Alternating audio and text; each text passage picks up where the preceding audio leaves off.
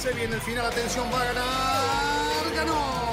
El mexicano estaría anunciando su fichaje en las próximas horas. Vamos a los acontecimientos en un circuito súper exigente de 6 kilómetros. La victoria de Hamilton lo deja apenas a 7 de las 91, el récord de Michael Schumacher. Y allí ingresa Checo Pérez al corralito luego de un gran premio de Mónaco apasionante. Fórmula Latina. ¿Qué tal amigos formuleros, amigos de Fórmula Latina?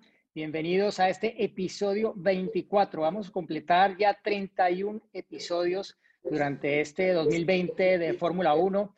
Y hoy, para cerrar e irnos eh, a celebrar en familia esta Navidad, tenemos un invitado que es como, lo sentimos casi como si fuera familia, porque lo vemos desde hace muchos años en los circuitos, apoyando a Sergio Pérez y detrás del esfuerzo de la escudería Telmex, que ya lleva muchísimos años apoyando pilotos en todo el mundo y que continúa sembrando esos nuevos talentos que van a nutrir las máximas categorías de los mejores eh, talentos mexicanos y latinoamericanos. Así que en nombre de Giselle, de Cristian, de Juan, le doy la bienvenida a Carlos Slim. Carlos, bienvenido, ¿cómo estás?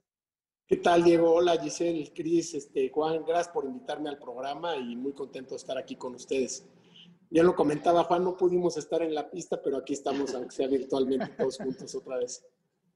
Nos alegra mucho saludarte, Carlos. Y bueno, obviamente ha sido eh, una última semana de grandes noticias, ¿no? Creo que difícilmente eh, podríamos en Latinoamérica, en México sobre todo, tener una Navidad con tanta ilusión, hablando obviamente de Fórmula 1, del tema que nos apasiona, después de ese anuncio que llegó finalmente el viernes pasado, la contratación de Sergio Checo Pérez para el equipo Red Bull para el próximo año.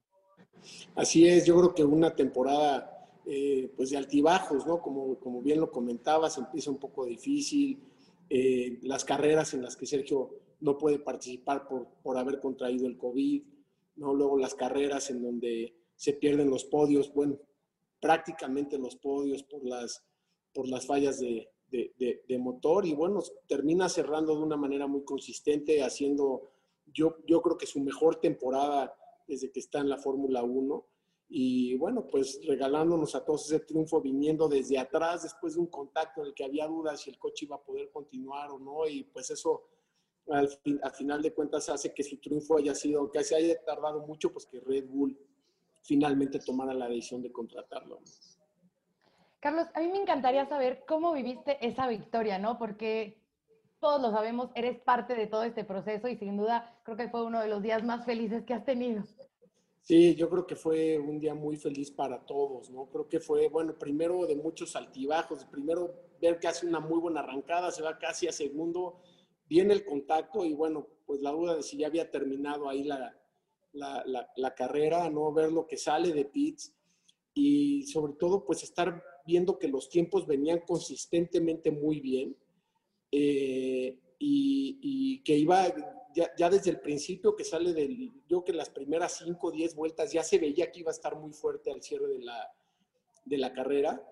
Eh, pues ya casi al final, pues ya todos celebrando que venía un buen podio, ¿no? Viene, eh, viene otra vez el safety car, Mercedes decide entrar a los pits y bueno, Checo se va, se va primero, luego la tensión con Russell que venía avanzando muy rápido. Yo, yo personalmente creo que no le iba a alcanzar para pasar a, Checo de cualquier forma, pero bueno, estaba la tensión en, en, en, si iba a ser Russell el que ganara. Además, Russell viniendo sin ninguna expectativa al asiento de Hamilton y de repente sorprendiendo a todo mundo y también demostrando la fuerza que tiene, que tiene Mercedes y lo sólido que está dentro de la, de la pista. Y bueno, creo que fueron, fue una carrera de muchísimas emociones, de muchos altibajos y a final de cuentas con un resultado muy merecido para, para Checo, llevándose la victoria, pues sí, una victoria muy emocionante para todos.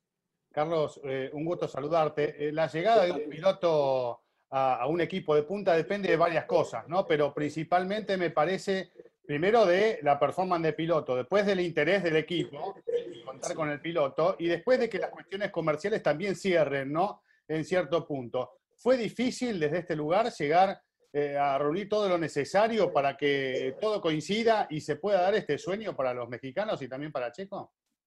Bueno, mira, realmente si no hubiera habido resultados no hubiera sido posible con ningún monto de patrocinio ni con ninguna negociación ni con ninguna plática comercial. Lo que mandó a final de cuentas fue la consistencia de Checo en la, en la pista, sus resultados y lo competitivo que estuvo.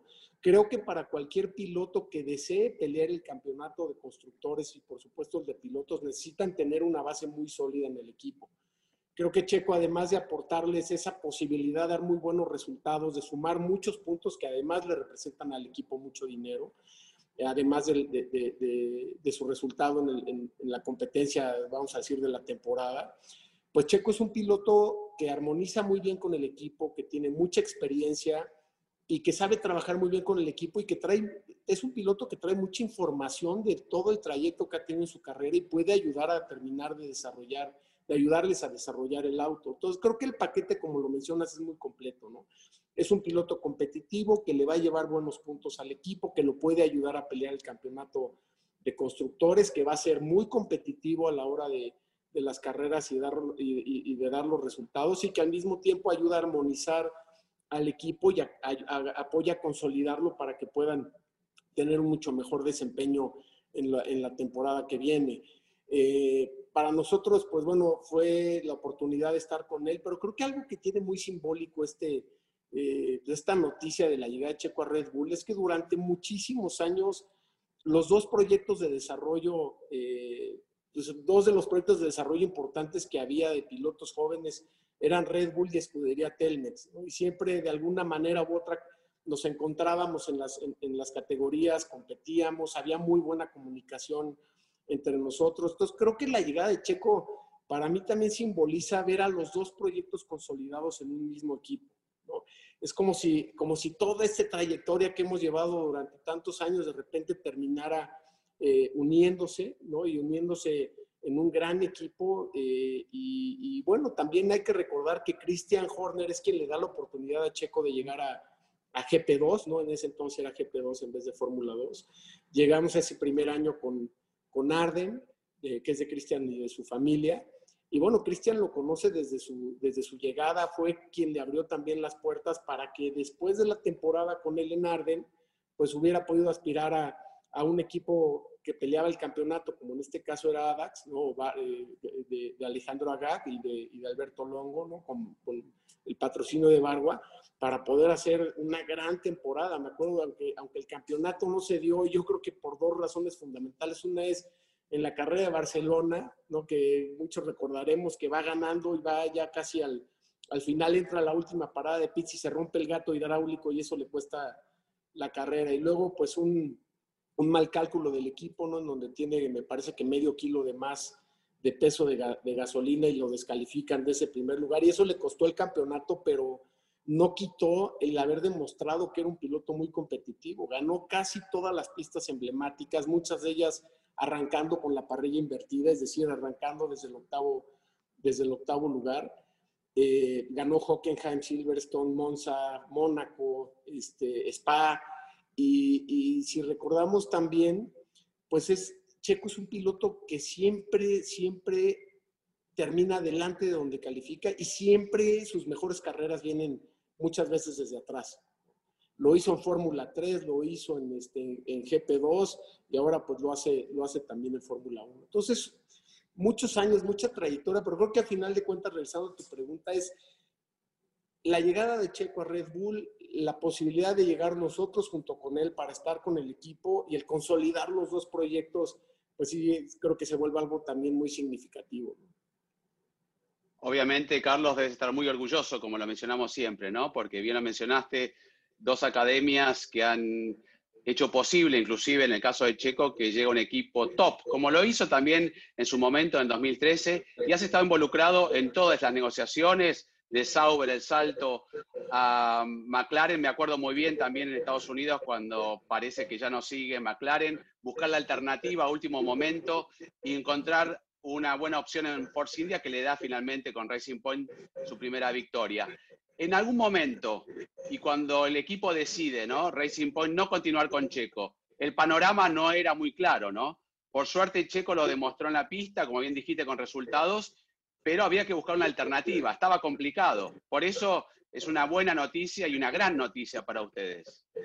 Sí, Juan, además es algo que hemos vivido tantas veces en Fórmula 1 Dijo, primero, eh, cuando llegamos a Fórmula 3, ¿no? El equipo campeón era Carlín, ¿no? Era, corría con motores Mercedes, tenía cuatro autos, los cuatro autos eran de piloto Red Bull. Eh, y la única alternativa que quedaba era, eh, no me acuerdo el nombre del equipo. T-Sport. Ah, T-Sport, que corría con motor Honda. Honda no había hecho nada relevante en la categoría. No recuerdo si el chasis era Migale también, era que apenas empezaba, empezaba a sonar. Aquí Dios se acordará mejor que yo. Pero lo que vimos en ese entonces fue, si, si con Honda podemos hacer algo destacado, el equipo de Honda de Fórmula 1 no tiene un programa de desarrollo y puede fijarse en Checo. Entonces Checo empieza a hacer un, un primer, una primera mitad de temporada muy buena, empieza a ganar carreras, el equipo se entusiasma mucho con él porque no esperaban que fueran a ganar carreras esa temporada. Eh, y Ross Brown lo manda a llamar a Honda ¿no? para probar el, equipo Fórmula 1. Eh, no me acuerdo muy bien de los días, pero por decirte algo, el lunes se hacía asiento, el, el, martes o miércoles salía el boletín y se probaba el fin de semana o se probaba esa semana. Eh, llega, hace, llega a, a, Honda, muy bien recibido por el equipo, hace asiento, hace este, Nomex, etcétera, y a los dos días o a los pocos días Honda anuncia que se retira de la Fórmula 1 y se cae todo el, pro, el programa completo. Y yo ahí afortunadamente pues había conocido a Alejandro Agag por, por un amigo común. Eh, Alejandro me presenta, nos presenta con Cristian, ¿no? Hacemos la relación con Arden, llega Checo a GP2 eh, y después, pues bueno, estamos todos apuntados, me presenta Mauricio Arribavene, que estaba en ese entonces en Philip Morris, me presenta Peter Sauer. Había un solo slot para un equipo nuevo, ¿no? Si, si, si se acuerdan, estaban peleando los Lotus y Sauer precisamente. Eh, todo el enfoque lo hacemos con, con Sauer, Peter, una persona de primera, además de uno de los mejores constructores de equipos que, a mí me ha tocado conocer y, y, nuevamente como persona, la calidad humana que tiene es excepcional. Eh, y le dan el slot a Lotus y Sauber se queda sin slot para la Fórmula 1 y otra vez nos vuelve a caer toda la, la posibilidad de llegar. Eh, no termina el equipo americano eh, a tiempo. ¿Te acuerdan que si no, no recuerdo se llamaba el US, US, no, no, US, US, con Pechito López, con Pechito, único piloto confirmado y que luego, pobre, no sí. pudo llegar a la Fórmula 1. Sí. Y ahí creo que estaba también, creo que eran Pechito y Marco Andretti, ¿no? Creo que Mario Andretti estaba también involucrado. Sí, pero el que confirmaron 100% fue Pechito, ¿no? Fue Peter Pechito. Windsor con, con socio, este, pero bueno, una tragedia. Sí, Pechito, uno de los grandes pilotos de latinoamericanos. Eh, bueno, pues este, ahí conozco a Gunther, ¿no? A, a Gunther estaba también haciendo su trabajo con el equipo de Estados Unidos y ahí en, esa, en, esa, en ese interés donde nos conocemos Gunther y yo. Y bueno, el equipo no está listo, sobre ese slot y ese slot es el que entra Sauber y por fin puede llegar Checo a, a Fórmula 1. Luego, eh, bueno, después viene, como, como lo recordabas, el, el, año de McLaren, ¿no? McLaren, en donde mm. Hamilton se, se retira, se va a Mercedes, se baja como McLaren con un equipo campeón, McLaren pues el equipo que todos era, teníamos como, como referencia, sí. abre la posibilidad de que llegue Checo por el trabajo que había hecho en Sauber, ¿no? Había hecho ya sus podios, este, había hecho ese, esa, la verdad es que este triunfo fue muy espectacular, pero ha habido cuando menos dos triunfos que, que se le fueron a Checo a las manos. Uno es en la carrera de, de Malasia. Claro. Malasia, sí. Fernando y el otro es el de Canadá, cuando Monza. va ganando y en la última vuelta se, se resetea el sistema eléctrico del coche y bueno, fue un, uno de los días más frustrantes. Por eso te digo que hemos vivido tantos altibajos. Eh, bueno, McLaren desafortunadamente tiene un año muy malo eh, y muy poco antes de que termine la temporada, sí. pues nos avisan que no van, a, no van a renovar a Checo y nos quedamos sin ninguna opción. Eh, nuevamente Alejandro Agag me ayuda a, hacer el contacto con DJ, ¿no? Tenemos nuestra primera reunión. Eh, aparte fue muy, muy chistoso porque le hablo por teléfono, lo quiero ir a ver a su hotel y, este, y resultó que estábamos en el mismo hotel y cuando me dice su cuarto era la puerta de enfrente de mi, de mi cuarto. Entonces, este, tuvimos una primera reunión, no nos pusimos de acuerdo, luego hablamos otra vez por teléfono y total nos pusimos de acuerdo y la verdad es que fue una relación con Force India extraordinaria, ¿no? Force India le da este, un equipo yo creo que era el, el, equipo que, que, en la relación de presupuesto contra, contra resultados era el equipo pues mejor de todo el, de todo el paquete de la parrilla, ¿no? Checo también llega, con, llega con un coequipero muy fuerte, que era Nico Hulkenberg, que en ese entonces venía de ganar todo. Eh, y bueno, se construye la relación con Force India. Después viene el, el, el problema en donde Force India se va, se va este, no sé si es Chapter 11, cuál sería la, definición, ¿no? Lawrence Stroll lo, lo, compra y viene esta, este, este desarrollo después con el, con el equipo y esta, y esta temporada, pues que ha sido un equipo muy bueno, ¿no? Ha sido un equipo muy mm. competitivo, muy bueno, pero, es, perdón que les, que les eche tanto rollo. No, no, no, pero es fantástico. No, pares, no pares, no pares que viene lo mejor. Sí, sí, Viene lo mejor ahora. No, es que yo creo que esto que, que, pasó con Red Bull, de estar con esta indefinición hasta el final, para nosotros no es nuevo. hemos vivido tantas. Claro, eso, a, eso, iba, ¿no? Sí, y tantas frustraciones que pues ya estamos acostumbrados. Ahora este, viene esta temporada, se anuncia que no van a renovar a, a Checo. Y también la alternativa era, bueno, buscar algún asiento en un, en un equipo que no tuviera la, la, la fortaleza que traía Racing Point o esperar y jugarse todo con Red Bull. Y pues bueno, todos estuvimos de acuerdo en tratarnos de jugar todo con, con Red Bull. Este, sí, bien, bien, bien, Y, mira, yo creo que la lógica estuvo muy bien porque en el nivel en el que ya estaba Checo dejaba el nombre muy alto para la posibilidad de poder regresar el 2022. Creemos que en 2022 también se van a abrir muchas oportunidades. La alternativa a lo mejor hubiera sido que estuviera como piloto de pruebas en algún equipo y después buscar que se abriera la puerta en el 2022. Entonces también la alternativa, aunque no nos hubiera gustado a nadie, tampoco era algo, algo que, este, que acabara con la historia que, que ha construido en Fórmula 1. Y bueno, hemos aprendido a tener paciencia en este, en este deporte, ¿no? A, veces, la mayoría de las veces a fuerza, pero, pero bueno, afortunadamente se dio y como decía, se dio por el resultado de Checo. Como les decía al principio, pues ustedes lo saben muy bien, son equipos que, que el patrocinio para ellos es secundario eh, y, bueno, pues se ganó el asiento a pulso. Bueno, yo creo que muchas gracias, Carlos, por esa, ese recuento espectacular y detallado que yo creo que le deja claro a mucha gente que el camino de Checo ha sido todo menos fácil y el de ustedes también como escudería Telmex y como patrocinadores de, de, la carrera de Checo desde un inicio, ¿no? O sea, ha sido un sufrir, un jugársela, un estar fuera, pero pelearla hasta mantenerse allí, no bajar nunca los brazos y hasta que se llegue al objetivo, ¿no? Que es un poco eh, mi siguiente pregunta, porque claro, es que todo viene con un impulso tal que uno dice, bueno, ¿cuál es el techo de esto? Sabemos que Checo se enfrenta el próximo año a, a un nuevo compañero de equipo, a un nuevo entorno, a un piloto que diría yo es el más rápido de la nueva generación de la Fórmula 1, no porque vaya a ser necesariamente su rival, sino porque va a ser contra quien se va a medir exactamente, porque tienen el mismo auto. Claro que el objetivo de Red Bull es pelear contra Mercedes y ganarles ambos títulos del mundo, pero ¿cómo colocar un poco en contexto a la gente de las expectativas que pueden tener de cara al próximo año? O sea, ¿cómo aterrizar a, todo el mundo y mostrarle un poco a qué se enfrenta Checo y qué se puede esperar el próximo año desde tu punto de vista, obviamente?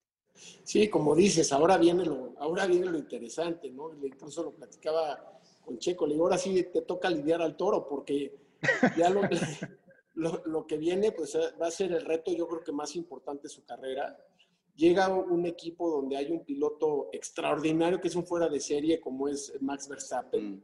pero además todo el equipo está construido alrededor de Max, ¿no? El auto está desarrollado alrededor de, de Max. Entonces, Checo va a tener pues que, adaptarse muy rápido y al mismo tiempo buscar cómo construir él mismo su, propio, eh, su propio desarrollo. Creo que para el equipo eh, va a ser un complemento muy bueno porque tienes un piloto eh, muy echado para adelante, agresivo, muy peleador y al mismo tiempo llega Checo, que es un piloto con un talento amplísimo, pero que tiene ya más experiencia, que es un piloto que sabe muy bien caminar en el tráfico, sabe cuidar su auto para poderlo tener en buenas condiciones hacia el final de la carrera, sabe desarrollar junto con el equipo. Creo que nos va a tocar ver una combinación muy interesante. Algo que es de destacar es que a Checo nunca le ha ganado ninguno de sus coequiperos, ¿no? En sus, en sus años más importantes. y seguramente vamos a ver una competencia entre los dos muy buena. Creo que vamos a regresar a esos años porque la Fórmula 1 siempre ha tenido equipos que dominan. En algunos años fue Ferrari, en otros años fue McLaren, en otros años fue Williams, en otros años fue Lotus, en otros años fue Red Bull.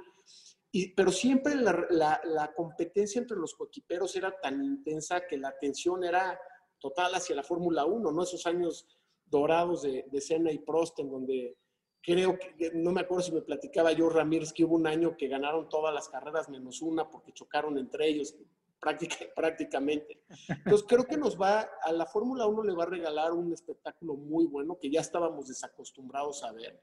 Creo que para Red Bull le va a ayudar a tener ese jalón de desarrollo que todavía tienen, tienen de rezago contra, contra Mercedes. Y bueno, creo que vamos a ver dos estilos diferentes, pero ambos muy efectivos y muy rápidos y creo que vamos a ver una, una muy buena temporada. Para Checo, sin duda, va a ser el reto más importante de su, de su carrera, porque pues es un año el que tiene de contrato y de ahí eh, o, renovarse o ir hacia, hacia, otro, hacia otro equipo y eso va a depender del resultado que tenga, que tenga el próximo año. Entonces, pues como te decía al principio, como se lo comentaba, pues ahora te toca lidiar ese toro, a ver si, si va por las orejas y el rabo, que esperemos que sea una gran temporada. Ojalá que sí. Oye, Carlos, hace un par de episodios hablábamos con Chico, todavía no estaba confirmado esto, y le preguntábamos que si era la decisión más difícil que estaba tomando, ¿no? En el pensar en el posible retiro, porque todavía pues no, no, había nada de esto confirmado. Y nos decía que no, que la decisión más difícil él la tomó cuando se fue de su casa, cuando se fue a Europa. Entonces mi pregunta sería, ¿Cuál ha sido para ti la decisión más difícil que se ha tomado en estos años de Fórmula 1 o a lo mejor la negociación más complicada, que creo que es más donde entra ese, tu papel, ¿no? En esa negociación que más ha costado. ¿Ha sido esta de Red Bull por lo que se tardó en decidir el equipo o a lo mejor alguna, alguna antes? Sí, gracias. Yo, yo creo que todas han tenido su complejidad, ¿no? La, la relación con Sauber fue muy buena, pero hubo también años que fueron complicados. Eh, sobre todo cuando el equipo empezó a, tener ciertos problemas financieros antes de que llegara el, inversionista que, que tenían. La negociación con McLaren, con Ron Dennis, la mayoría de las decisiones han sido rápidas, pero no han sido sencillas. ¿no? La negociación con Force India, la verdad es que al principio fue complicada y después hubo muy buena química con Villay y avanzamos muy rápido en el tema de la, de la negociación. El caso de Red Bull, pues digo, no había muchas muchas, muchas opciones, pero creo que había mucho interés de parte de los dos. Además, Red Bull eh, fue parte de escudería Telmex en México durante muchos años. Entonces ya nos conocíamos, ya sabemos cómo trabajamos, ya sabemos las posibilidades que tenemos de hacer cosas conjuntas en la parte de marketing, ¿no? Y en la parte, por supuesto, de, de deportes. Entonces, yo creo que más que complicada, cada una ha tenido su etapa, ha estado de acuerdo al momento que hemos estado, que hemos estado viviendo. Y bueno, todas han sido muy interesantes. Creo que a final de cuentas todas han sido muy buenas para los dos, tanto para el equipo como para, como para nosotros. Y yo creo que la negociación más complicada, que a mí no me tocó estar de cerca, pero no me, no me, no me tocó manejarla, fue la negociación de Alejandro Soberón con Bernie para poder regresar al Gran Premio. Seguro. Pero mira, ahí vamos y todavía tenemos esos tres añitos más, así que. Eh, eh, Carlos, mi, próxima pregunta. Sí, perdón. No, te decía que, a veces las negociaciones no importa, este, no importa el, eh, vamos a decir, la evolución de las negociaciones, lo que importa es concluir en algo que todos estén contentos y que sobre todo que todos puedan construir hacia adelante y eso creo que ha sido el caso de toda la trayectoria que, hemos tenido mientras hemos estado aquí. Eh, decía que, bueno, ustedes son los creadores, los impulsores de este, esta gran idea que es Escudería Telmex. Ahora la pregunta como empresario, ¿Qué han visto ustedes en el automovilismo que otras empresas no ven? Sí. Mira, nosotros estamos en el automovilismo involucrados desde hace mucho tiempo. Teníamos relación con Philip Morris en los 80s. Y en ese entonces Malboro era todo, digo, el automovilismo Malboro era muy importante y era eh, a nivel mundial, pues de los participantes principales. Entonces, en la época de Malboro aprendimos mucho, no solo del, del automovilismo como un medio de para anunciarte, sino todo lo que implicaba de, este, de eventos con los distribuidores localmente, de, muchas de las cosas que están atrás de la pista, ¿no? que están fuera de la carrera. Cuando entramos con telecomunicaciones, Eh, bueno, primero es un deporte que va mucho con lo que hacemos. Es un deporte que está ligado primero a competencia internacional intensa, ¿no? Y nosotros es parte de, nuestro DNA, por así decirlo. Está ligado a mucha modernidad.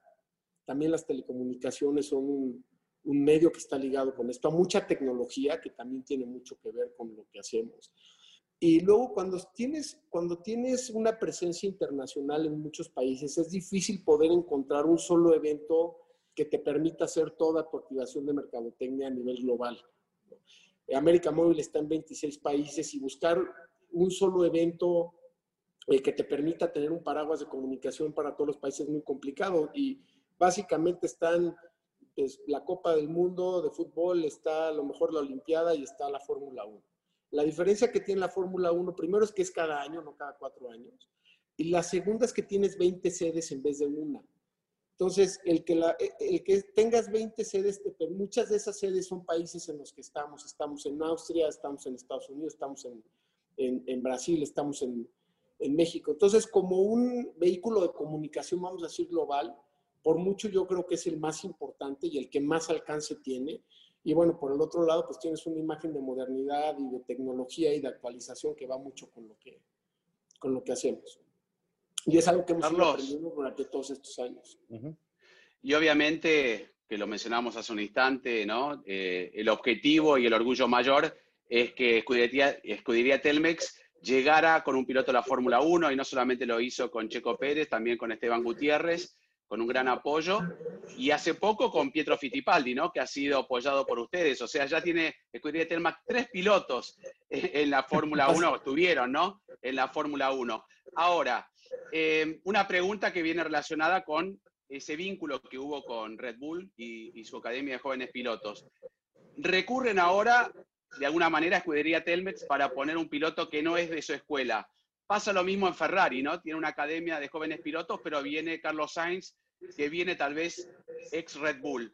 En algún momento, estas, eh, estas academias o, o escuelas de jóvenes pilotos se quedan sin pilotos, llegan muy jóvenes los talentos y queda un espacio. ¿Cómo lo ves? Porque tiene relación con lo que ustedes hacen en Escudería Telmex. Sí, bueno, y nada más para puntualizar, aunque no le ha tocado todavía correr una temporada completa, pero Tatiana Calderón, que claro. está piloto, Sí, obvio. Nuestro orgullo femenino, por supuesto. Y colombiano.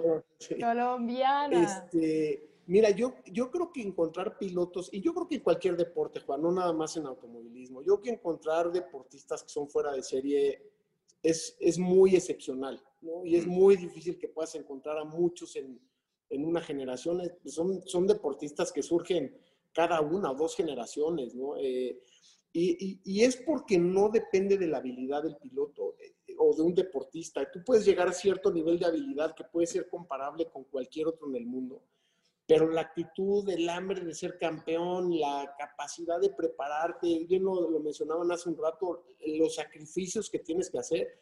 Checo cuando se va a los 15 años, bueno, todavía es un niño cuando se va, pero cuando ya estás entre los 18 y los 20, o los 17 y los 20, que estás viviendo en el taller, que estás, eh, que si perdiste no tienes con quién llegar a llorar, si ganaste no tienes con quién llegar a festejar, al día siguiente te regresas otra vez al taller vienes a México, no eres conocido, eres un poco celebridad porque sales en muchas campañas de publicidad, tus amigos todos se la están pasando increíble, están en su mejor momento, todos tienen vida social activa y luego vuélvete a regresar a, sufrir, no cualquiera lo hace.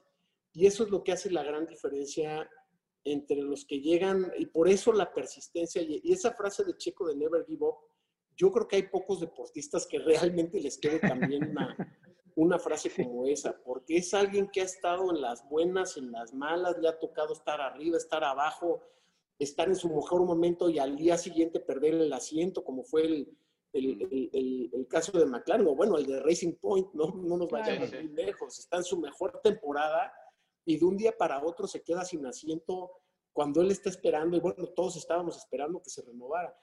Entonces, eso es lo que hace la diferencia entre un fuera de serie y un, buen deportista o un deportista muy Y eso es muy difícil que suceda. Es muy difícil que suceda de una forma eh, masiva porque ya no vas nada más a la preparación, sino al, al eh, o sea, lo que tiene un deportista de este nivel a, adentro, que, que pues, se prepara y se sacrifica, pero sobre todo que se sabe levantar ante la adversidad. Y El más hambre. este deporte, porque cualquier otro deporte depende de ti. ¿no? Yo pude, yo sí soy tenista, futbolista, golfista, lo que, lo que sea. Sí pude haber tenido un mal día, pero depende de mí o de algunas circunstancias, pero depende de mí mi desempeño.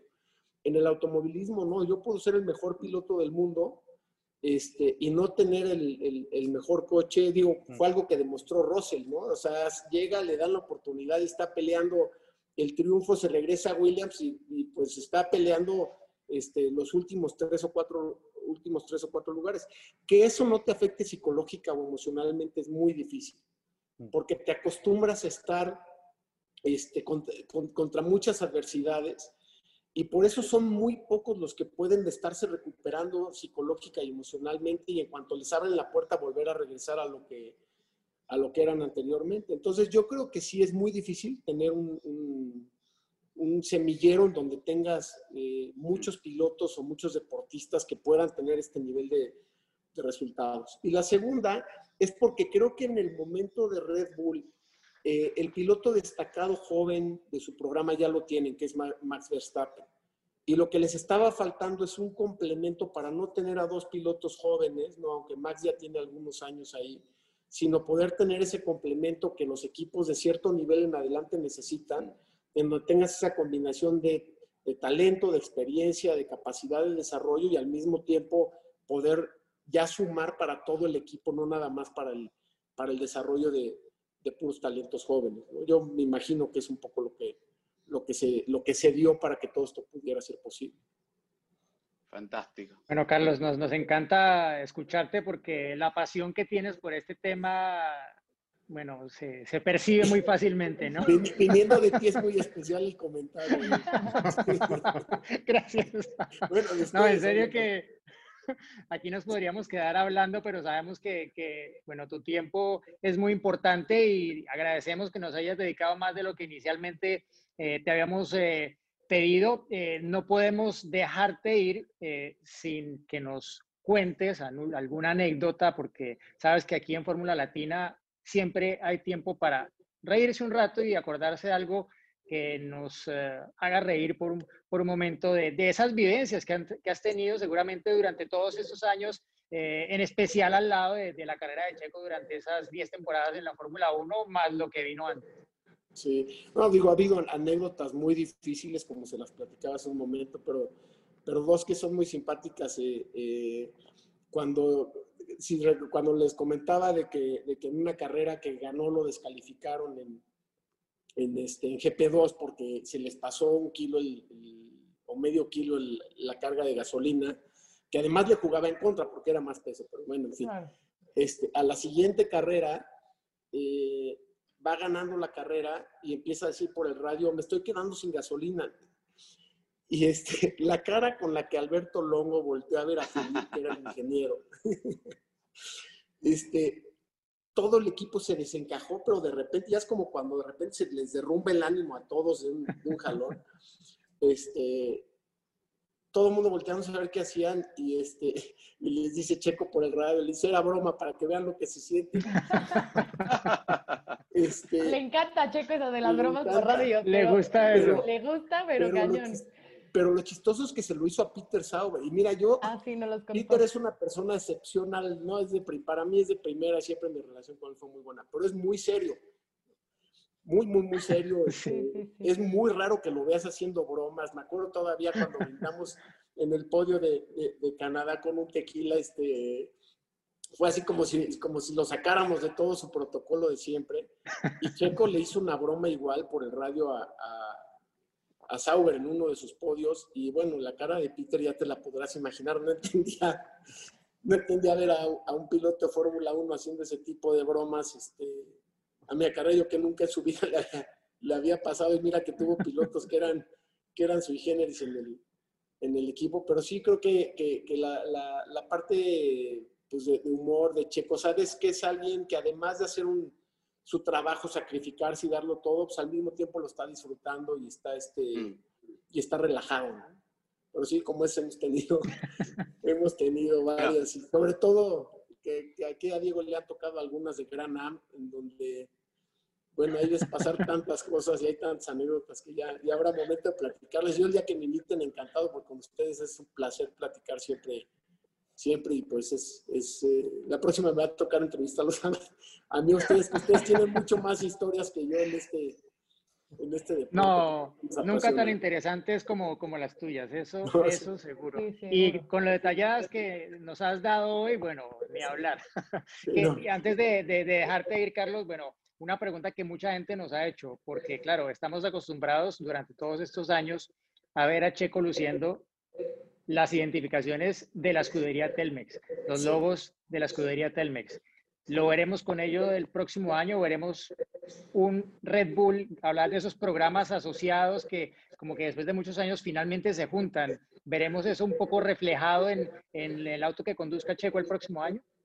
Sí, Diego. Eh, afortunadamente seguimos juntos el próximo año y, y bueno, pues continuar, continuar con él en su carrera pues es, un, privilegio para nosotros y, aparte hacerlo con Red Bull va a ser un reto muy interesante para los dos de ver de qué más cosas se nos ocurren, más con, con, la, con la genialidad que tienen ellos en las activaciones de mercadotecnia, pero sí, afortunadamente vamos a estar con ellos el próximo año.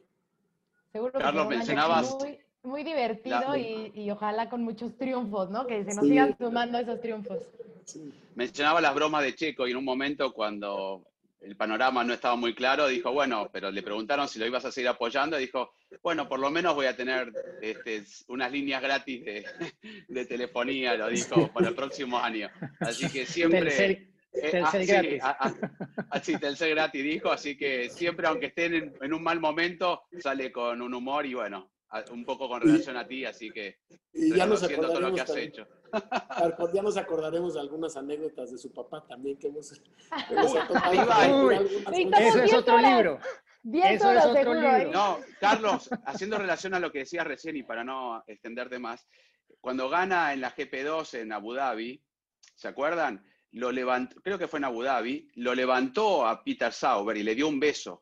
Yo nunca vi a alguien tan choqueado con eso, porque imagínate, a un suizo levantarlo y darle un beso es como, y más muestra de afecto demasiado. Quedó como una estatua y no lo podía creer. Y fue Garibay. El único que puede hacer algo así fue simplemente Antonio Garibay. Así que bueno, una de las anécdotas. Y fíjate, hablando de anécdotas, esta, eh, cuando llegó Checo a Barber Dodge, ¿no? en, este, en Estados Unidos, que fue su primer brinco de go-karts a coches, eh, llegaba a la primera práctica, estaba primero por mucho, y le bajaban la potencia al coche y terminaba calificando como en 11 o 12 este, lo mismo le pasó a Salvador Durán. Manejaba la categoría en ese entonces Divina Gálica, que fue ah. coquipera de Damon Hill, me parece que en Fórmula 3. Entonces le llegaron a reclamar, muy enojados. Este, bueno, el papá de Checos me, habló enojadísimo, indignado, y, este, y me acuerdo que me di, platiqué, platicando con Jimmy, que Jimmy a final de cuentas es quien se ha encargado de escoger a los pilotos y de ayudarlos en su, en su trayectoria, Jim Morales, me dijo, no te preocupes, nos están haciendo un favor. Le digo, ¿por qué? Y me dice, porque están haciendo que saquen lo mejor que traen adentro y necesitamos que corran con, con coraje, necesitamos que saquen al león que traen adentro los pilotos. Este, y, y, si tú te fijas, pues el, cómo Checo puede caminar en el tráfico es muy impresionante, tiene muy buenos reflejos y en gran parte fue el inicio de, de, eso. Incluso cuando, cuando decidimos eh, continuar con el proyecto, nunca quisimos llegar a un equipo campeón. Siempre fuimos un equipo de top ten. ¿no? ya habrá momento, vamos a llegar al equipo campeón en el momento que tengamos que dar el brinco, que eso va a ser en GP2. Pero mientras lo importante, y, la, y lo, que, lo que platicaba Jimmy con Checo, le decía, si el coche está para quinto, entrégalo en cuarto. No te vamos a pedir el primero. Si está para octavo, entrégalo en sexto pero queremos que termines carreras, que termines adelante del lugar que le toca al coche y que tú tengas la capacidad de trabajar con el equipo para hacerlo avanzar unos lugares adelante de donde le, le corresponda. Y a Salvador Durán, que le pasó lo mismo, fue a reclamarle a Divina. Y Divina le dijo, mira, Salvador, tú eres alguien que a lo mejor puedes llegar algún día a Fórmula 1. Y si llegas, no vas a llegar ni a McLaren, ni a Ferrari, ni a Red Bull vas a llegar a empezar con los equipos de abajo como llegan todos. Y si tú no sabes desde ahorita lo que es estar este, corriendo desde atrás sin tener los elementos para poder pelear y ganar una carrera y tal, tú nunca vas a poder llegar a ser un buen piloto de Fórmula 1. Entonces te lo estoy haciendo a propósito por eso. Entonces muchas veces las cosas que se hacen en esas etapas son las que acaban este, siendo las bases para, para que después se consolide. Que va en parte también con tu pregunta de, de por qué a veces no hay pilotos, ¿no? Es que son tantas cosas que, que no nada más suceden, sino que el, el, deportista las absorbe, que, que, que, vuelvas a repetirse, pues se vuelve, se vuelve muy complicado. Pero digo, es una anécdota, creo que es, creo que es muy interesante porque es, es lo que explica por qué Checo está, está este, por qué siempre es tan competitivo aún cuando arranque atrás o a la mitad de la parrilla. Y eso tiene el origen desde las épocas de Barber Dodge. Tengo una pregunta más, te lo prometo ya. Basta, pero... pobre Carlos. Perdón, pero a ver. Ya contó la anécdota, todo. Sí, ya contó no, todo. no es anécdota. A lo, lo hacemos ya staff permanente de Fórmula Latina. Claro encantado, encantado. Somos cinco. Sí, uff. Eh, a lo mejor te voy a comprometer un poco, pero mucho se ha hablado de, eh, obviamente, quién es el mejor mexicano que ha estado en la Fórmula 1, ¿no? Y obviamente Pedro con esas dos victorias llevaba la batuta. A Checo le hacía falta eso, ¿no? Esa victoria. Con esa victoria que ya tiene, ¿es el mejor mexicano en Fórmula 1 o aún le falta demostrar algo más para llevarse ese, ese primer lugar en el peldaño? Sí, no, mira, es, es una muy buena pregunta. Yo que todos nos las hacemos muchas veces, no nada más entre mexicanos, sino con, con otros pilotos. Sin duda creo que cada uno hay que medirlo en su tiempo. ¿no? Cada uno tuvo una forma distinta de, competir. En el, año de Pedro, eh, en los años de Pedro, el piloto contaba, contaba mucho, no había tanta diferencia tecnológica como lo hay hoy en día. Cuando ves que los récords de Pedro en prototipos llegaban arriba a los 400 kilómetros por hora en lluvia, no esa anécdota famosa que cuenta mucho Joe Ramírez, que llegó un piloto muy famoso a los pits de Pedro y decirles, oigan, alguien, alguien dígale a Pedro que está lloviendo, ¿no? Por la velocidad de la, que andaba. Entonces, los récords de Pedro en prototipos, en Daytona, en Le Mans, en fin, creo que, que, las cosas que hizo Pedro fueron muy destacadas. Para muchos era mejor Ricardo, pero desafortunadamente no tuvo el tiempo para poderlo, para poderlo demostrar. Entonces, yo creo que, que, cada uno en su momento, dice, creo que lo que ha hecho Checo hoy en día, en base a números, pues digo, Pedro, Pedro tiene un gran premio más que Checo en, triunfos, no era una época que eran más parejos los, los, los coches, pero, lo, pero un cuarto del campeonato con un auto intermedio como lo hizo Checo, pues no lo ha conseguido nadie en la historia. Y bueno, a final de cuentas, si los Rodríguez no hubiéramos tenido todos esa pasión que hoy está haciendo que Checo pueda estar que, compitiendo, que después de ellos llegara, este, llegara Solana, ¿no? Después, este, pues las épocas de José Legarza y de Carlos, Carlos Guerrero y luego de Adrián Fernández y luego, en fin, creo que ha sido una, una historia en donde cada uno ha tenido su mérito, cada uno ha hecho, ha hecho lo suyo. Creo que, que, que lo que hizo Pedro pues siempre va a ser de mucha admiración y creo que Sergio tiene que construir su propia su propia historia y bueno, seguir, seguir siendo eh, pues un orgullo para, para, para, el deporte y en general, en general para todos. Quién sabe quién es, a qué niños no les estará abriendo el camino que vayamos a ver en muchos años. Y lo importante, Sergio, es que no nada más un piloto para México, es un piloto para toda América Latina, es el piloto que nos representa, que nos representa y que nos va a representar el próximo año a todos como, como latinoamericanos. Entonces trae mucha, mucho peso en sus, en sus hombros en la época de puso la piel chinita, te lo juro, de, que a pesar de que lo sé, de volverlo a escuchar, es que sí, es una realidad. De verdad que sí. No. Y, la gente lo siente así, Carlos. Eh, yo creo que un poco lo que hemos percibido eh, por el seguimiento, sobre todo que ha tenido todo este tema de, de toda América Latina, es, es eso, ¿no? Es que la gente lo ve ya como un representante, por lo menos te lo digo de Colombia, ya mucha gente lo siente muy familiar porque eh, la historia de todo esto, como ha ocurrido, obviamente lo ha hecho mucho más entrañable, ¿no? Y que mucha gente lo siga no solamente porque es un piloto mexicano X o Y, sino porque es que mira todo lo que tuvo que pasar para, para llegar hasta allí. Y Dios quiera, y ojalá podamos celebrar un poco todos el próximo año, en 2021, en la fiesta que sería la mayor fiesta de todas las fiestas, con Sergio Pérez en un auto de punta en el Gran Premio de México, que para ti también sería seguramente un poco la culminación de mucho trabajo, porque obviamente has tenido que ver con ambas cosas y tener un piloto pudiendo pelear la victoria en el Gran Premio de México, un piloto mexicano, pues ni hablar. Sí, no, pues bueno, en su momento nos pasó con, por su, con Ayrton Senna, todo Latinoamérica, y luego con Juan Pablo Montoya, ¿no? Que era realmente el representante de todos nosotros. Y bueno, como dices, no, yo que no habría nada más, más increíble que ver a Sergio en el podio en la carrera de México haciendo una, una muy buena carrera. Esperemos que así sea y bueno, pues a, Que se caiga el foro este, sol. a, a trabajar por ello, ¿no? Ahora sí, le- como te digo, pues le toca lidiar al toro, se va a tener que, que vestir de luces. Bueno, más fiestas. Carlos, ¿eh?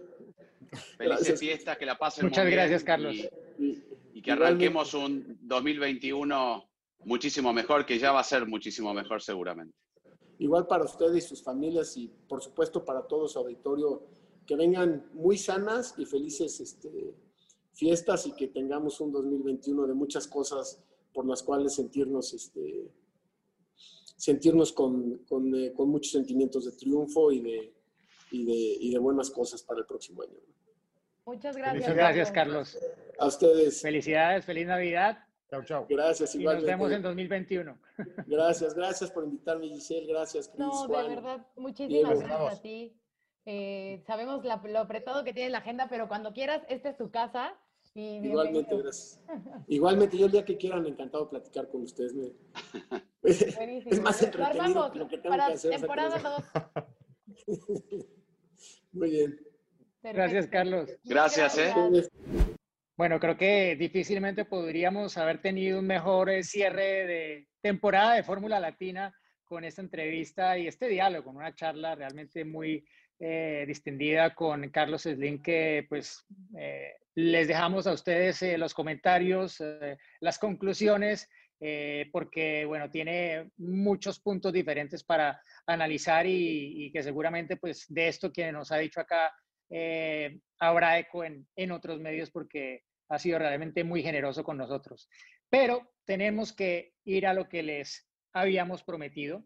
Eh, esa entrevista fue una sorpresa, casi que podía ser un bonus track en sí mismo, pero lo dejamos en este último episodio, porque tenemos los Fórmula Latina Awards. ¡Tatán! Uy, no me, no me puse el traje, pero bueno. Sí, el vestido de noche, de gala, ¿qué onda? Claro, como la, la- la gala de la FIA, ¿no? Exacto, exacto, exacto. No, no Bueno, rápido No me mandó Aston Martin el auto para llegar así, ¿no? Como Max. ¿O qué fue? No, el de Max era un Honda, ¿no? Era un Honda el de Max. Claro, sí, porque ya Sí. Aston Martin es el Claro. equipo, el ex equipo, ¿no? El ex equipo. Bueno, que a A ver. propósito, Aston Martin, se, se va Aston Martin de, del WEC, del Mundial de Resistencia. Muchas noticias por ese lado de los cambios en los fabricantes, su orientación en el deporte motor, etcétera. Pero bueno, les voy a hacer varias preguntas y ustedes me van a dar cada uno su respuesta. mm, Sin ¿Y justificar cuándo das tu respuesta? No, yo también la doy con ustedes. Ok, Ah, ok, perfecto. venga. A cada pregunta, ustedes y yo daremos empieza? respuesta. ok. Empiezo yo, eh, bueno, yo, yo les voy dando Dale. la palabra para que no nos Vamos. compliquemos. Primer premio, la sorpresa de 2020. Giselle, Román Grosjean saliendo del fuego. Juan, Eh, George Russell, cuando debutó con Mercedes. Chris. La victoria de Gasly. Bueno, yo les voy a decir que mi sorpresa fue el Racing Point RP20, Muy bien. desde de que lo vimos. lo dijo usted, señor. Em, segunda, la decepción de 2020. Giselle, la dama Giselle. empieza. ¿Yo? ¿Me arranco? Me van a matar, pero Sebastián Vettel. Ahí. Juan, La decepción, eh, Racing Point, cómo manejó el contrato de Checo, me pareció decepcionante, me pareció muy, muy poco profesional. ok. Bien, ¿y Yo te lo veía así, moviendo las manos y los brazos.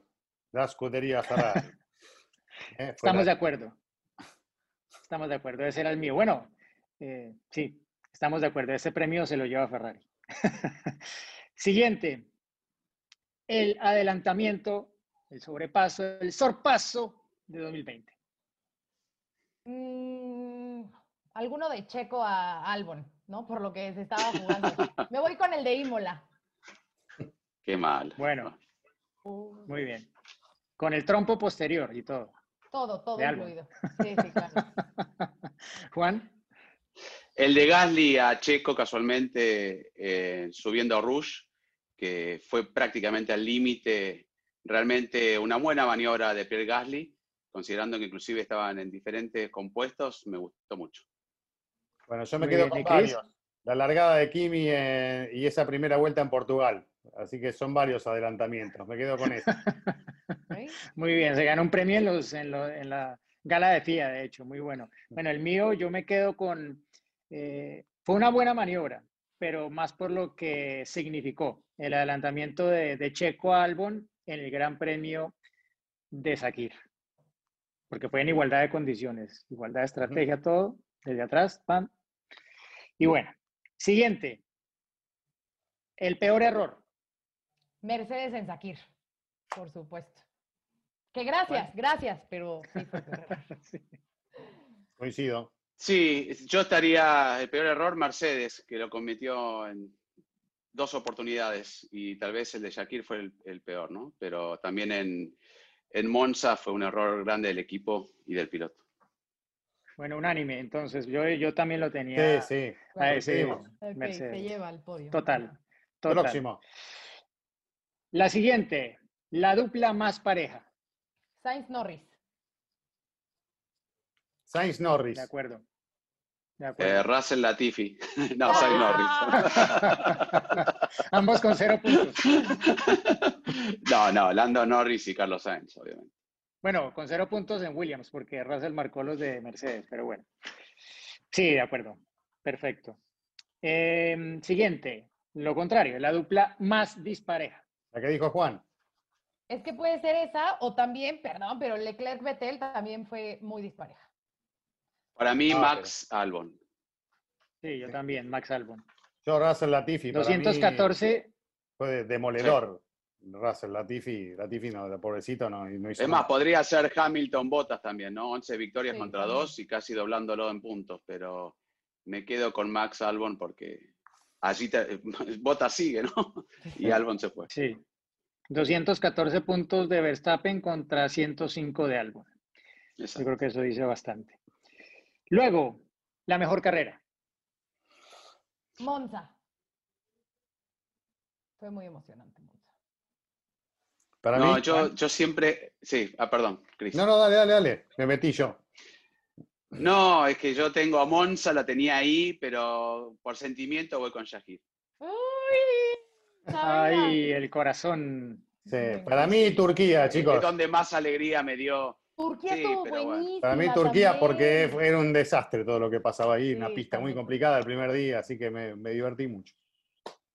De acuerdo, yo, yo voto por Turquía porque es la, fue la carrera en la que el piloto marcó más diferencia y el auto menos, por lo complicada que estuvo. Siguiente, la peor carrera. Abu Dhabi porque la verdad me quedé dormida. En un momento me quedé dormida. O sea, a la mitad de repente me paré. ¿Qué ha pasado? Y vi y todo igual. Y yo, ay, ok, bueno, menos mal. ¿Qué hora mejor era? ¿Qué cinco hora era? minutos. Cinco minutos hora era donde seguro, pero, estabas? ¿Ya sabes? Eh, Los Ángeles eran como las 5 de la mañana o algo así. Ah, Claro, bueno, por eso. Sí, sí, sí. Imposible. Chicos, ustedes, Eh, yo, yo voy a ir con una y. y- eh, Sochi. Bueno, está ahí, ¿eh? Está en el podio, ¿eh? Está en el podio, no, no fue. Salvo el problema que con Hamilton en practicando la largada y demás, pero fue una carrera Bueno, aburrida. Sí, yo a la de ustedes sumo la de Barcelona, es otro circuito que rara vez genera cosas muy interesantes, ¿no? Porque no, no pasa nada, es difícil que pase algo interesante. vale. bueno, yo estoy con Abu Dhabi, estoy con Giselle, entonces creo que se lo lleva a Abu Dhabi. Abu Dhabi. Y la última, la última, el momentazo de 2020. Tengo dos. Momentazo bueno, No, uno. malo también. No, no. Yo tengo uno bien claro. La victoria de Checo Momentazo. y los siete títulos de Lewis. Momentazo puede ser un momentazo bueno o malo, un momentazo. Bueno, cada quien, yo para mí esos dos. La victoria de Checo y los siete de Luis por lo histórico. ¿no? La emoción por Checo y lo otro por No, yo tengo, involucro a, a Luis, primero por sus séptimo título récords, pero para mí la victoria en Gran Bretaña en su, en su suelo con tres neumáticos fue un momentazo, ¿no? Eh, todo ese, cómo se fue desarrollando, viene Max atrás y demás, eh, nunca lo había visto, así que para mí fue un momento impresionante. Muy buena esa, Juan. Eh, y yo me quedo con como momentazo positivo la victoria de Checo y como momentazo negativo el accidente de Grosjean, ¿no? Ambos han sido dos momentazos del año. ¿no? Sí, yo me quedo con el accidente también. Obviamente con lo positivo que, que, que fue el desenlace, de, de otra forma, pues creo que no- ni lo mencionaríamos, pero sí, fue un momento que, que marcó la Fórmula 1 2020 como, como pocos, ¿no? Más allá de que ha sido una temporada histórica, con cifras históricas, por lo que ha conseguido Lewis Hamilton, por lo que ha conseguido Mercedes eh, y por lo que puede seguir consiguiendo el próximo año con la estabilidad de, de las reglas. Yo tenía por aquí algún, eh, algún, que a mí me gusta darles cifras y datos curiosos en, No me diga, en, ¿te gusta eso? En cada, en cada Fórmula Latina. A ver. Bueno, tenía dos, pero uno ya seguramente lo, lo han visto, ¿no? Eh, bueno, ¿saben cuánto suman los números de los pilotos de Red Bull el próximo año, no? No, ¿cuánto? 33 más 11. Ah, ok. ya. Yo pensé que, Bueno. o sea, como de sus números de historia o algo así. Ok, ajá. Y les voy a preguntar a ver quién acierta. ¿Quién consiguió mejores resultados en las últimas cinco carreras de la temporada? ¿Sergio Pérez o Max Verstappen? Eh, Max Verstappen por un punto, creo. Ah, Juan ya lo sabía. Sí. Entonces, Tuvieron vale. exactamente los mismos resultados. antes, No se vale, no se vale. Exactamente los mismos resultados, curiosamente, ¿no? O sea, una victoria, una vuelta un segundo, rápida. un sexto y dos de eh, no eh, cruzó la meta, dos retiros. Marcó el punto de la vuelta rápida en Bahrein eh, Verstappen y por eso marcó un punto más que Checo. Exactamente. Pero sí, curioso, no, no para decir que es que, claro, van a arrancar en tablas, ¿no? Pero, Sí, pero sí para mostrar un poco sí, lo sí. que ha sido el cierre de la temporada para ambos con sus altos y bajos y bueno, y lo que nos ha dejado este 2020. Muchas preguntas, muchas preguntas, Uh. más de las que vamos a poder responder como cada semana y es que el problema es que cada semana nos llegan más, ya A ver, nos estamos acercando una. cada vez más a los 20 mil suscriptores en YouTube. Por favor, los que no le han dado, suscribir, suscribir a nuestro canal. Mucha y antes de fin de gente- año, por favor, rápido. Tengo que hacer regalos de más de medio millón de reproducciones tenemos, chicos. Así A que. Wow, eso es increíble. ¿eh? Eh, La mucha verdad que gente, muchas gracias. entre ellos J. Javier Ortega, nos pregunta que qué onda, que qué opinamos de la decisión de Haas sobre Mazepin. Muchos preguntan que si sí va a estar Pietro, que qué onda con Mazepin, ¿no? Que Mm. cómo lo vimos, que qué, que qué, que qué. Entonces, a ver, yo los Y quiero ha sido la Y pregunta ver más recurrente, creo yo. Como hombres, yo quiero escucharlos, porque ya se imaginan, obviamente, yo como mujer qué pienso, pero quiero escucharlos a ustedes. Me parece que puedo utilizar una palabra que no acostumbro a usar este, públicamente. Eh, Por favor. bueno, fue lo que hizo, la verdad, demostró ser un gran boludo eh, a través de las redes sociales. ¿Qué hace? ¿Qué hace? Como decía Diego. ¿Qué hace? boludo? hace, Eh, boludo? la verdad que publicar una cosa así ya demuestra que, bueno, no está muy bien de, de la cabeza. La- el gesto y la acción tampoco es algo aceptable, pero eh, digamos que si vamos a hilar fino, bueno, no va a ser ni el primero ni el último eh, que, hace una cosa así. Y bueno, eh, si vamos atrás en el tiempo, eso antes eh, te, te transformaba en héroe y hoy no, no existís, sos un desastre. Y bueno, hay que poner las cosas en una balanza. Me parece que se equivocó muchísimo en cómo se manejó, cómo manejó la situación. Desde ya en publicar eso me parece una, una locura, sobre todo por estos tiempos donde duele mucho todo este tipo de situaciones y son, son repudiables, por supuesto, porque, bueno, las mujeres están avanzando en este sentido y va eh, de alguna manera en contra de todos esos intereses y toda esa lucha ¿no? que se está ejerciendo y que cuesta mucho en, en en países más que en otros países, ¿no? Pero bueno, eh, es algo que evidentemente me demuestra que se ha equivocado en la acción de hacerlo y, y en publicarlo más todavía. Juan, Diego. Ah, ¿querés escuchar mi opinión? ¿Sí? La- eh, estoy totalmente este, en contra de lo que hizo. Eh, me parece totalmente aberrante y más en una situación de que estamos logrando un gran cambio en la Fórmula 1 con igualdad para todos, en todos los aspectos estamos hablando, ¿no? Y hay una lucha en común donde se han unado fuerzas y es condenable. Lamentablemente hay que ser, ya aunque sea un chico, lo que sea, ¿no? Comete un acto que si hubiera sido privado no nos enteramos nadie, como debe pasar en la, en la vida cotidiana de todo el mundo. Y este, pero hay que pensar, ¿no? Es tan grande como para manejar un Fórmula 1 y ser confirmado, que yo creo que deberá pagar sus consecuencias. ¿Hasta dónde llegarán? No lo sé. Este, sé que el tiempo a veces este, y el silencio calma un poco. Falta mucho para que comience el campeonato, pero totalmente condenable. Te equivocaste si hay que pagar. Sí, Igual, para mí, Sí, perdón, bueno. me faltó agregar algo. Dejarlo sin Fórmula 1 por esto me parece demasiado exagerado. No, no, no, yo no estoy diciendo eso. No, no, no. Sí, sí. sí, sí. Yo, yo creo Hoy que, se condena yo creo que- socialmente, ¿no? Se Claro. condena Sí, sí, sí. Claro. socialmente más que nada. Y esa es la condena más dura que, que sufre uno. Bueno, pero es que está el antecedente de lo que pasó, no es exactamente el mismo caso, pero estamos hablando de una situación que tiene similitudes. Es lo que pasó con Kyle Larson en la NASCAR, cuando usó, bueno, esta palabra. Sí. eh, con tintes racistas y que desafortunadamente él la dijo eh, pensando que estaba en privado. Y esto estaba siendo emitido y mucha gente Mm. lo escuchó. Y esto le costó el asiento con Ganassi, le costó su continuidad en NASCAR durante la temporada. No corrió ninguna carrera de NASCAR, sí que hizo otras carreras en otras categorías, etcétera. Perdió sus patrocinadores y bueno, en fin. Bueno, con el nada paso que del ver, tiempo, Diego, Mira, ¿no? pero espérate, con, con el paso del tiempo eh, ya eh, firmó un contrato con un equipo mejor que Ganassi para regresar el próximo Sí. año. Pero bueno, pagó su escarmiento. Lo que yo creo es que Mazepin tiene que pagar las consecuencias de lo que hizo de alguna forma.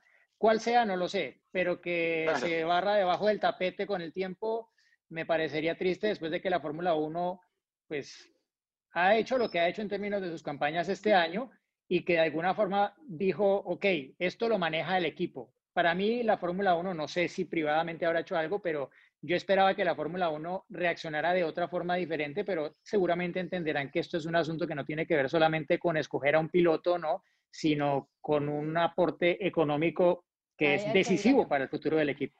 A eso iba yo. Creo No, que y yo quería relacionar lo de Daniel App también, ¿no? Que tiene otra connotación, pero le costó también, y él lo dijo que fue una broma, que fue, era un juego, y bueno, pero le costó el asiento y, y bueno, después este, pudo continuar su carrera y pensando que en, en Audi, App, el, el padre de él es prácticamente sí. socio y es dueño de del equipo, y sin embargo, le- exactamente le, le costó el puesto. Hay que pagar, lamentablemente. Bueno, eh, Perdón, ¿eh? No, no, no, lo- estoy totalmente de acuerdo y obviamente como mujer, bueno, pues ya les digo, se imaginarán eh, lo que pienso y- Eh, y, y en demás, esta- pero creo que en esta ocasión eh, el tema económico, ojalá nos Mm. equivoquemos, no, no sé, no la decisión que se tome, pero creo que en este momento la- el tema económico pues va, va a pesar más, ¿no? Entonces, eh, pues muchachos, no salgan con sus teléfonos y se pongan a grabar ese tipo de cosas y respeten a las mujeres también, porfa, ¿no? Primero respeten y Sí, luego no primero respeto, sí, de acuerdo. Sí, sí. No, no, no suban ese tipo de cosas. Eh, ¿Otra pregunta? Siguiente. Tengo. Sí, tengo, tengo. Bueno, ¿quién quiere? Levante, dale Juan, dale Juan, que yo siempre- Ah, no, dale, yo, yo siempre interrumpo. Venga, chicos, que tenemos el crono. Y Bueno, hoy no se me va, ¿eh? Eder no Carvajal, va. Eder Carvajal, me suena porque es bastante, manda muchas preguntas Eder Carvajal. ¿Cuál será el mayor reto de Checo en Red Bull? Estar a la par de más. Verstappen, eso tiene nombre propio. Mm. Nombre y apellido. bueno, esta tiene un poco que ver con eso. ¿Qué importancia tiene el piloto para que el coche se ajuste a su estilo de manejo y no pase lo de Vettel con Ferrari? Y que en este caso no pase con Pérez y Red Bull, ¿no? Pregunta Cherry en este caso.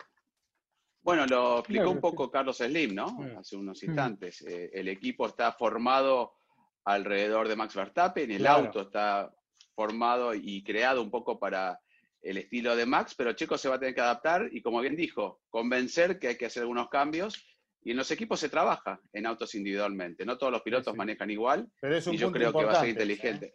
Sí, no seguro. siempre seguro. van para todo el lado que quiere un piloto y tratan de buscar, ¿no? Eh, o- Y hay Sí, pilotos que, se era- adaptan a cualquier eh, auto, ¿no? Y Sí. Diego lo sabe muy bien. Kimi Claro. Raikkonen puede manejar un auto con rueda de piedra, lo han dicho siempre.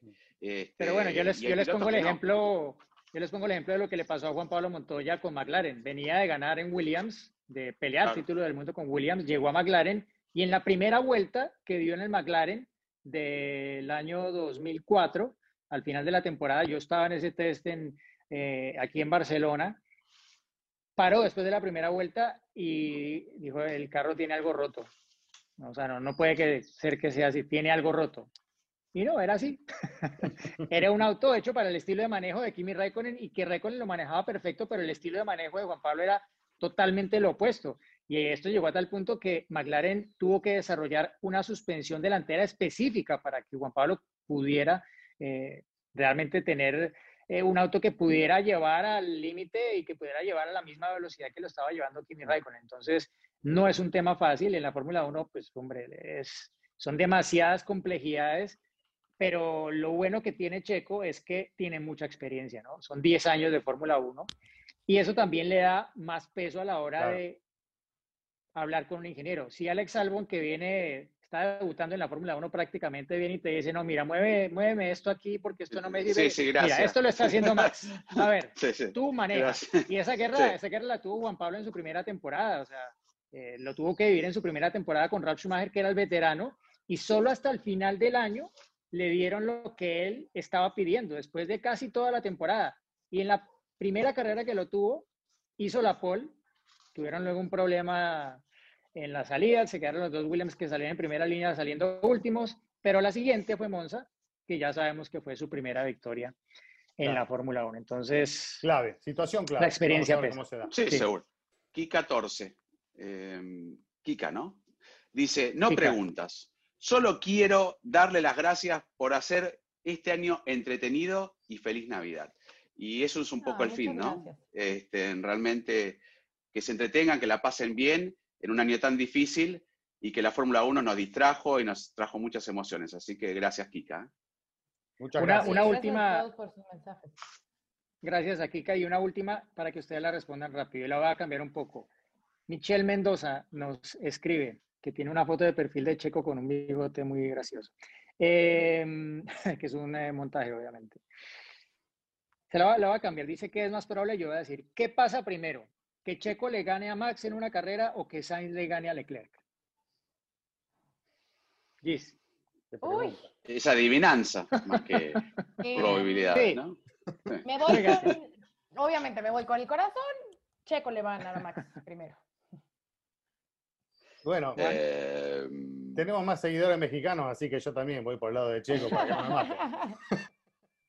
Y yo para no ponerlo bajo presión a Chico, que sería bueno que suceda, pero para sacarlo, porque después digo, ah, al final no le ganó, eh, al revés, digo que Sainz le gana primero a Leclerc.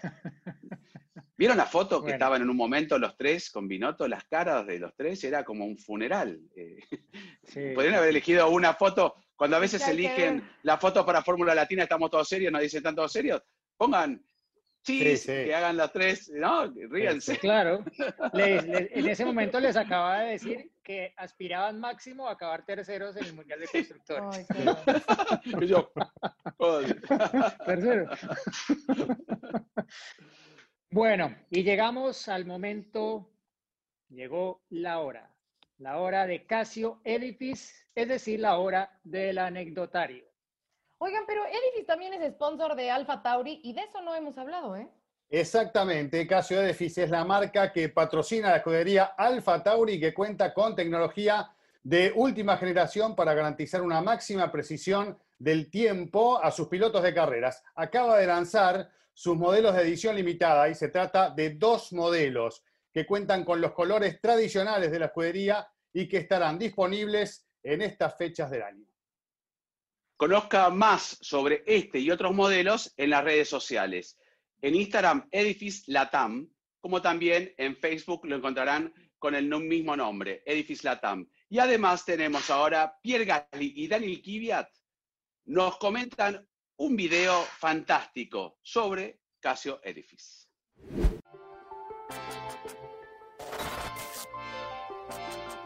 Connected with the app to your phone via Bluetooth. It's kind of uh, makes things easier. Now it's synchronized with your phone.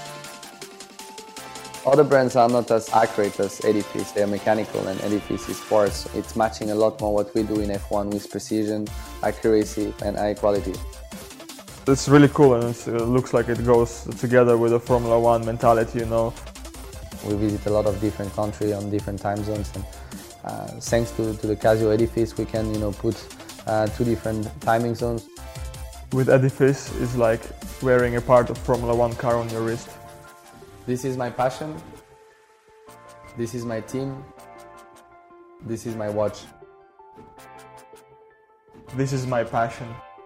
This is my team. This is my watch.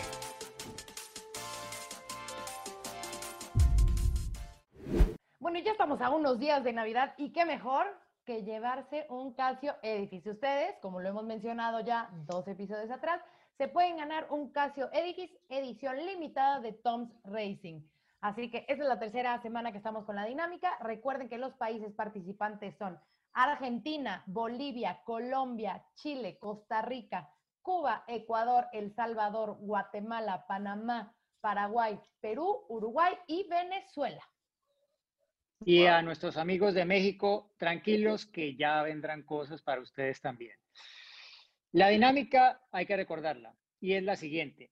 Primero, tienen que seguir las redes sociales de Fórmula Latina, arroba Fórmula Latina con guion bajo en medio de las dos palabras y también arroba Fórmula Latina Podcast. Estamos hablando de redes en Twitter e Instagram.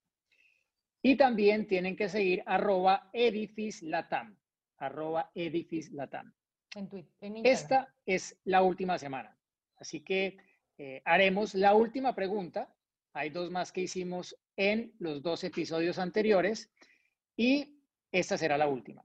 Y ahora sí pueden enviar sus respuestas una vez escuchen esta última pregunta. Y bueno, ya teniendo las tres respuestas, recuérdenlo, a la cuenta de Twitter arroba fórmula-latina.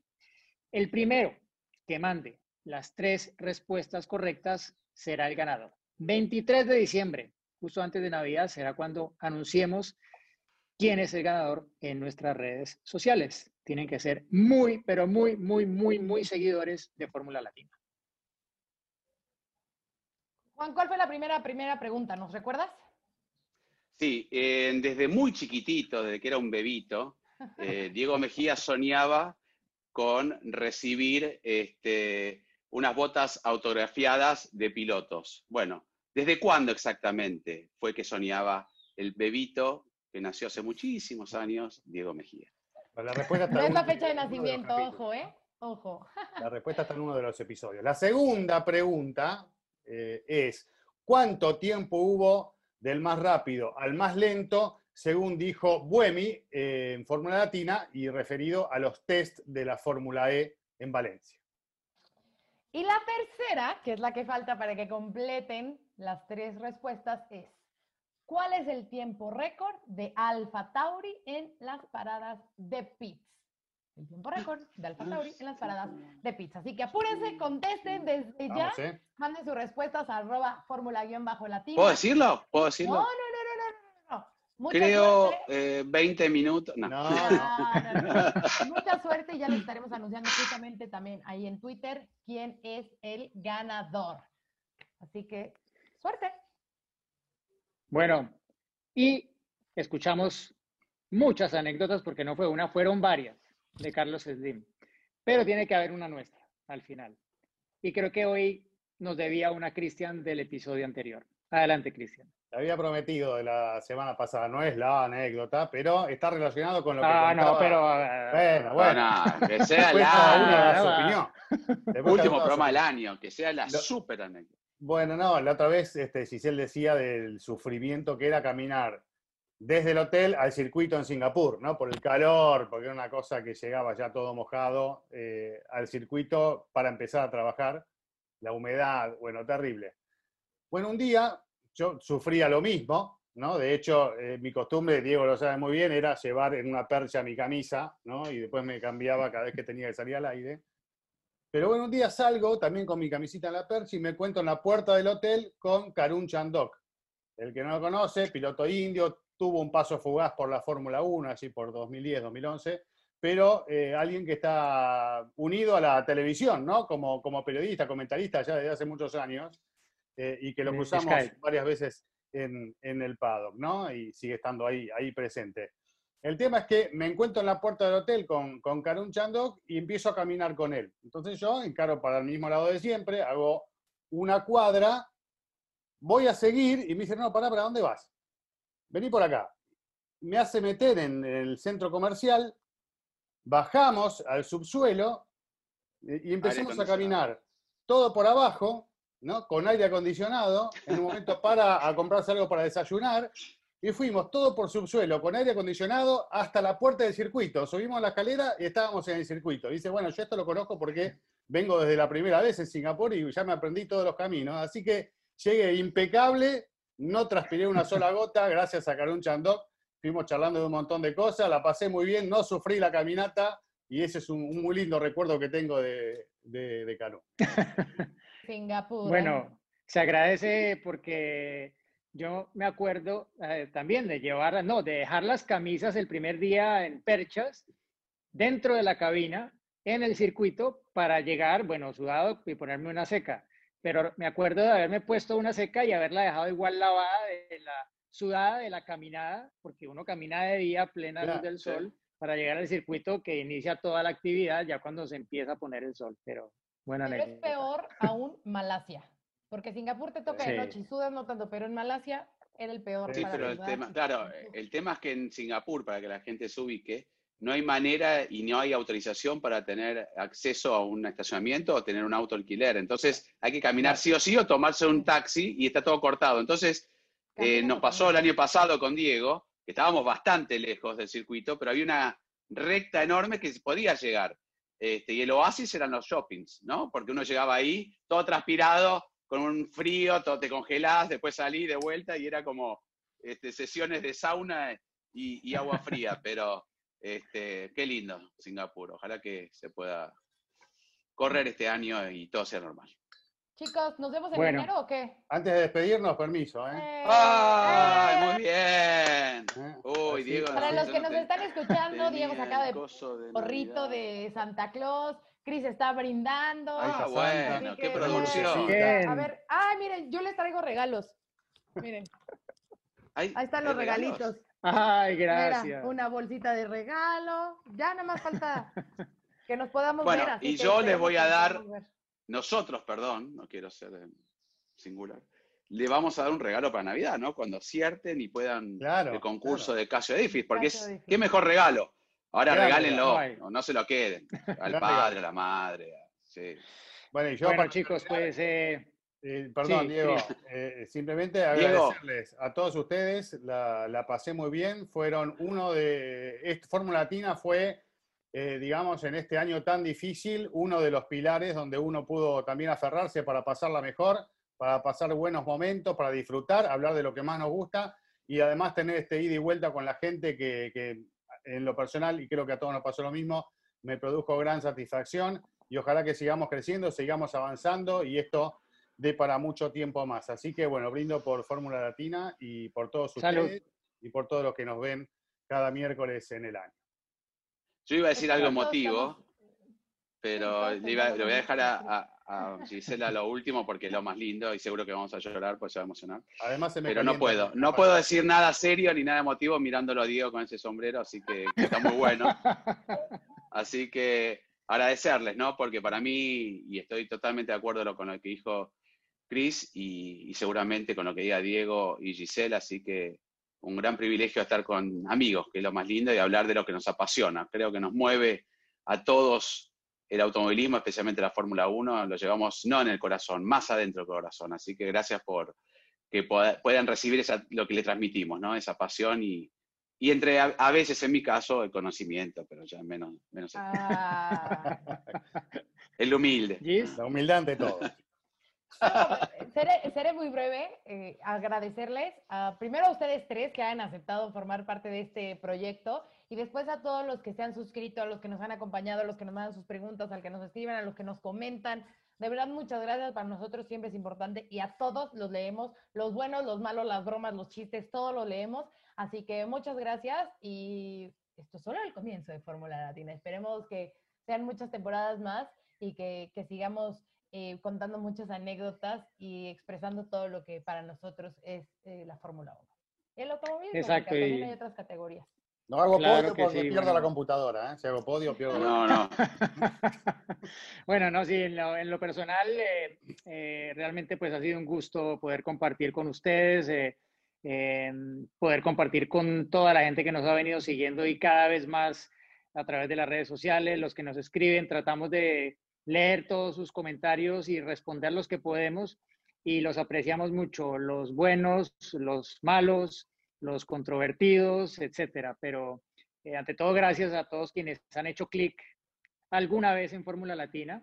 Esperamos que no se arrepientan y que lo sigan haciendo cada vez más porque lo hacemos con mucho cariño para todos ustedes. Eh, para nosotros es un gusto, sin duda, reunirnos, pero eh, es un regalo para, para todos ustedes y que esperamos traer de mejor y mayor forma durante la temporada 2021 que ya está a la vuelta de la esquina, que esperemos que se controlen todas estas nuevas cepas, que la vacuna sea un gran éxito y que tengamos un 2021 que nos haga sentir, bueno, que realmente salimos de, este 2020 eh, tan eh, inesperado, sorpresivo, difícil para muchos, pero que como a Checo Pérez en sus dificultades, a todos nos ha hecho más fuertes de alguna forma. Entonces, eh, muchas gracias a todos, a Gis, a Juan, a Cris, a todos ustedes, porque ustedes también son Fórmula Latina. Feliz Navidad, felices fiestas y nos reencontramos en 2021. Felicidades. Bye. Chao. Se viene el final, atención, va a ganar, ganó el mexicano estaría anunciando su fichaje en las próximas horas. Vamos a los acontecimientos en un circuito súper exigente de 6 kilómetros. La victoria de Hamilton lo deja apenas a 7 de las 91, el récord de Michael Schumacher. Y allí ingresa Checo Pérez al corralito luego de un gran premio de Mónaco apasionante. Fórmula Latina. Política y otros datos. Segunda temporada. Desaceleración del crecimiento. Tripular la nave del INE. Proceso electoral 2024. Política y otros datos. Escucha un episodio nuevo cada jueves en tu plataforma de podcast preferida. Un podcast de expansión.